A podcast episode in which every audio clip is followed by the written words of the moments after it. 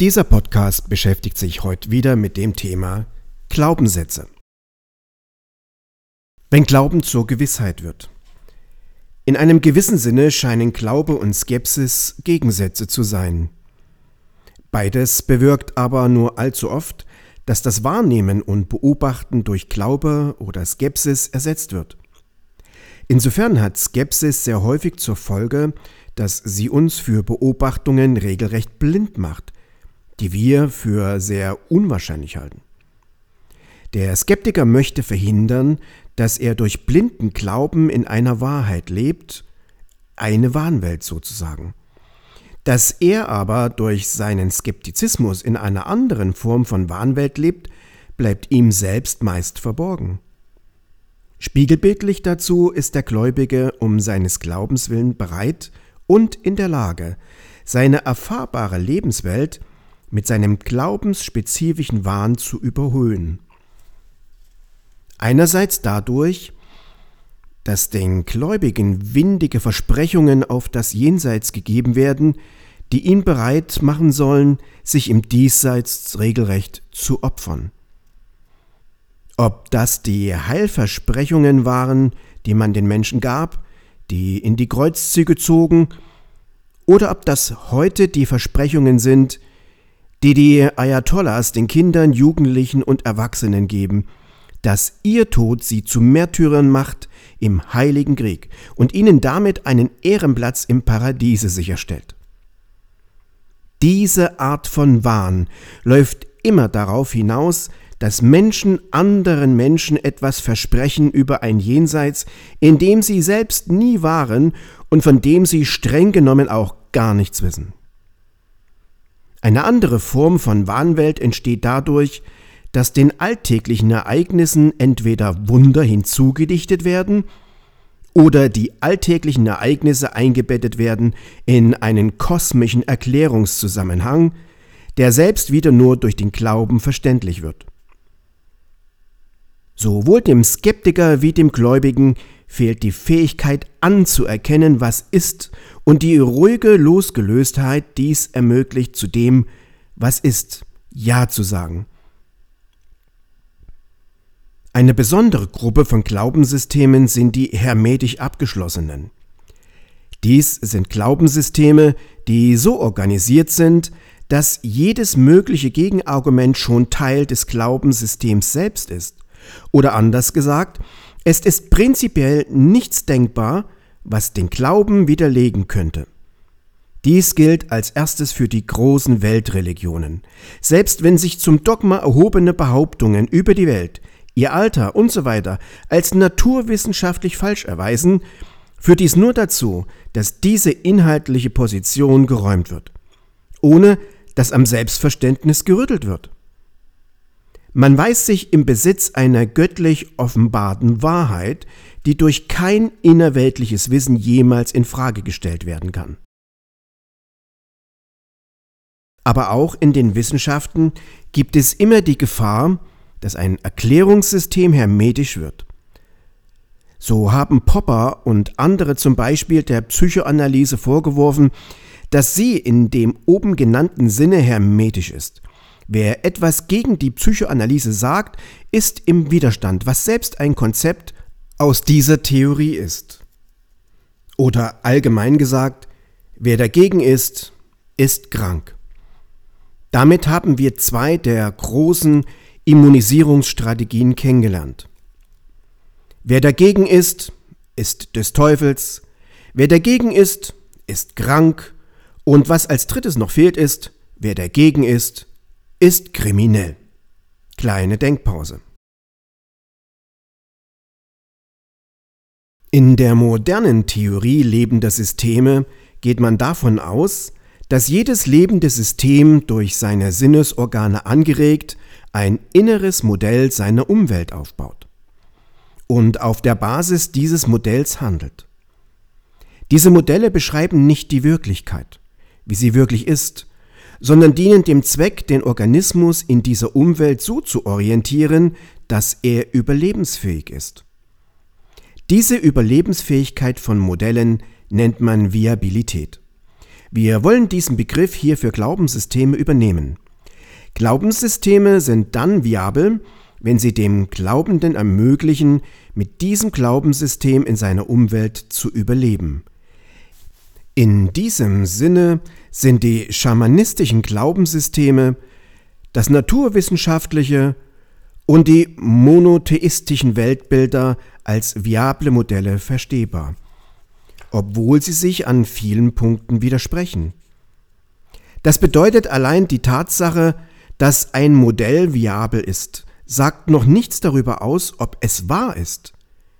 Es ist eher ein bestimmtes Entwicklungsniveau der Gesellschaft und des Individuums praktikabel. Wenn ein Sechsjähriger glaubt, dass die Kinder vom Storch kommen, ist das sowohl viabel als auch praktikabel. Für einen Gynäkologen wäre dieser Glaube weder viabel noch praktikabel. Die Viabilität und die Praktikalität eines Glaubenssystems bekommen sich in diesem Moment in die Quere, wenn bisher Glaubensinhalte nicht handlungsrelevant waren, jetzt aber durch den technologischen Fortschritt handlungsrelevant werden. Die moderne Genetik ist ein Beispiel dafür. Der Bereich der Zeugung und der Entwicklung des menschlichen Embryos war lange Zeit ein Mysterium und Gegenstand religiöser Glaubensinhalte. Durch das Klonen, durch künstliche Gebärmütter und so weiter kommt die Möglichkeit der Menschenproduktion in den Bereich des Machbaren. Und jetzt werden alte Glaubensvorstellungen über diesen Prozess unpraktikabel. An diesem Beispiel erkennt man leicht, dass ein Großteil der Glaubenssätze, die uns so wichtig sind, weil sie existenzielle Grundfragen betreffen, bisher die Funktionen hatten, Nichtwissen durch Glauben zu ersetzen. Dort, wo das Wissen im technologischen Sinne einsitzt, geht es um Praktikalität. Kleine Denkpause.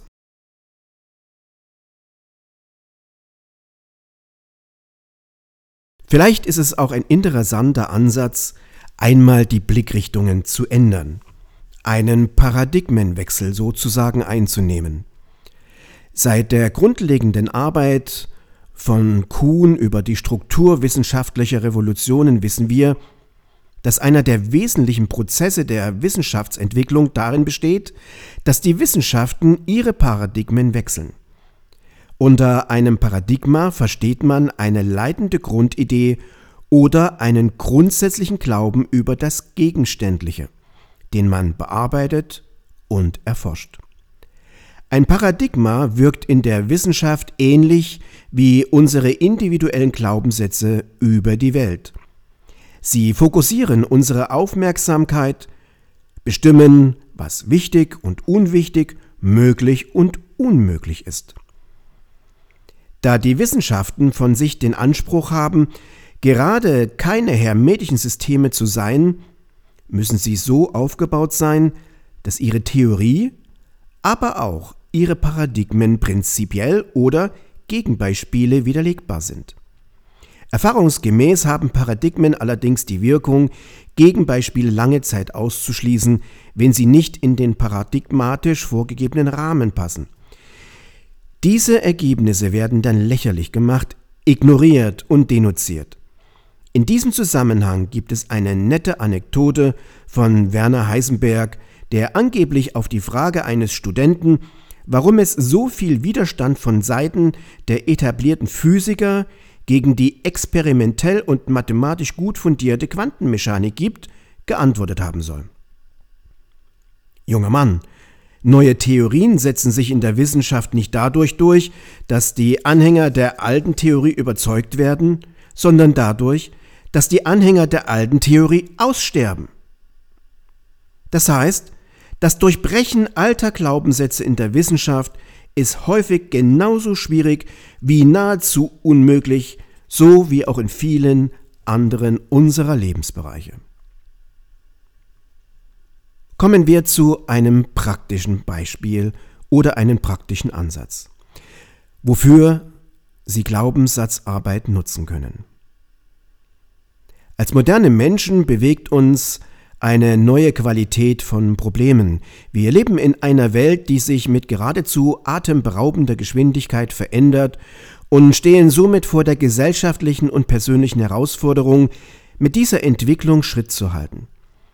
Mit den traditionell bekannten Lösungswegen ist diese Aufgabe somit nicht mehr zu bewältigen. Was in unserer Lebenszeit gefragt ist, sind Flexibilität und die Bereitschaft, Neues anzunehmen und auszuprobieren.